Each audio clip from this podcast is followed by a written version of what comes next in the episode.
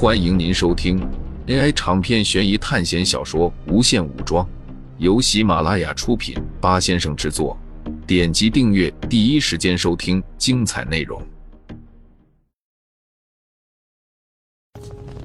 一队士兵正保护着一辆马车前进，这辆马车很大，装饰的也很豪华。此时，一个大胖子正襟危坐在中央。在他旁边还有一个年纪很小的少年，少年很拘谨，可能是因为十分害怕的缘故，一动不动，和木头人一样。此人正是董卓了。他和史书上的董卓有点不一样，他眼神犀利，而且壮硕的身体并不全是肥肉，手上都是老茧，看得出来他经常战斗。董卓根基在西凉。和羌族还有叛军打了几十年，如果本身没有实力，估计早就死掉了。但是此时的他正因为诸侯联军的事情头痛万分。太师姐放宽心，等朕到了长安，一定写诏书让他们退兵。小孩子正是汉献帝刘协，小小的年纪，此时已经知道了一些东西。朕从来就没有写过讨伐檄文。汉献帝不知道说了多次了，但是依然无数次的重复。董卓转过头，对着汉献帝说道：“皇帝不必惊慌，等到了长安城，他们也就不敢再追了。”董卓当然知道讨贼檄文不是汉献帝发的，更不是废帝发的，那个东西本来就是袁绍你的矫诏，是袁绍自己写的假檄文，目的就是要打击他的势力。因为袁绍已经感受到了他的威胁，说不定过不了多久，他的西凉铁骑就会往河北靠近。在接到诸侯联军已经快要突破虎牢关，快要朝洛阳攻击而来的消息时，董卓第一时间就召集了李儒。李儒建议迁都长安，他当下没有迟疑，立刻就行动了。不仅如此，他还布了疑兵。让自己的仪仗和亲兵从另外一条路出发，自己则是和其他一部分的亲兵，从另外一条隐蔽的路线去长安。车轱辘碾在石头上，马车摇晃了一下。可是就在这个时候，从旁边的丛林中冲出来很多重步兵和枪兵，还有很多弩箭和长弓朝着马车射来。这里有伏兵，在丛林的遮掩下。不知道有多少伏兵潜藏在里面，多到可以把马车插满的弩箭划破长空，眼看就要把马车刺穿。几道虚幻的身影出现，把马车护在身后，然后挥动手中的长剑，将这些强劲的弩箭全部格挡开。居然是神剑禁卫，这是董卓的亲兵，神剑禁卫。朴刀兵在进化成重步兵之后，再进化成神刀兵，最后再进阶为神剑禁卫。这应该是本次考试里最高阶的兵种了。这些神剑禁卫只有一百人，可是他们仅仅依靠十人，就能格挡那些射来的弩箭，甚至还没受伤。剩下的神剑禁卫纷纷出击，等级比神剑禁卫低两阶的重步兵和长枪兵，根本不是他们的对手。很快就被屠戮殆尽。方林和黄涛内心充满了恐惧，他们本以为凭着这些埋伏就可以将董卓击杀。本来他们的阵营是董卓阵营，他们的任务和孟凡奇是一样的，保护董卓和占领邺城。但是他们没有想到，诸侯联军那么强，甚至连朱雀和白虎这些神兽都召唤出来了，而且。诸侯联盟的猛将太多了，关羽、张飞、赵云、马超、典韦、许褚等一些猛将，都是解锁了基因锁二阶的超级猛人。他们一起上，连吕布都抵挡不住。而且他们是一个团队，加入董卓阵营的只有他们三个人，还有一个人兑换了心灵链接这个技能，在一定范围内可以随意链接一些人。在心里和他们对话，取代了电话和通讯器的作用。这个技能范围可以根据兑换强度和灵魂锁强度来提升。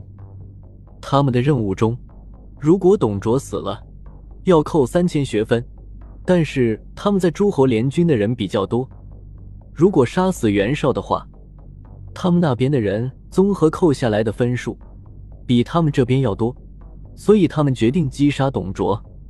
这就是为什么董卓已经走了小路，却还被他们发现的原因。他们本来就是董卓阵营的，利用另外那个人的心灵探索，就很轻松的可以跟踪到董卓的行进位置。他们从前线回来后。就没有回洛阳城，直接就在这里埋伏。方醒交给他们的任务就是拖延董卓逃离的时间，等到后面自己班上的人到来。现在怎么办？方林焦急的问道。这两千多的士兵已经是他们的极限了，可是转眼已经死伤大半了。看着这些神剑侍卫，每个都有接近基因所一阶的能力。就算他们能够对抗五六个，剩下的几十个神剑禁卫绝对能把他们杀死。班长，你什么时候到？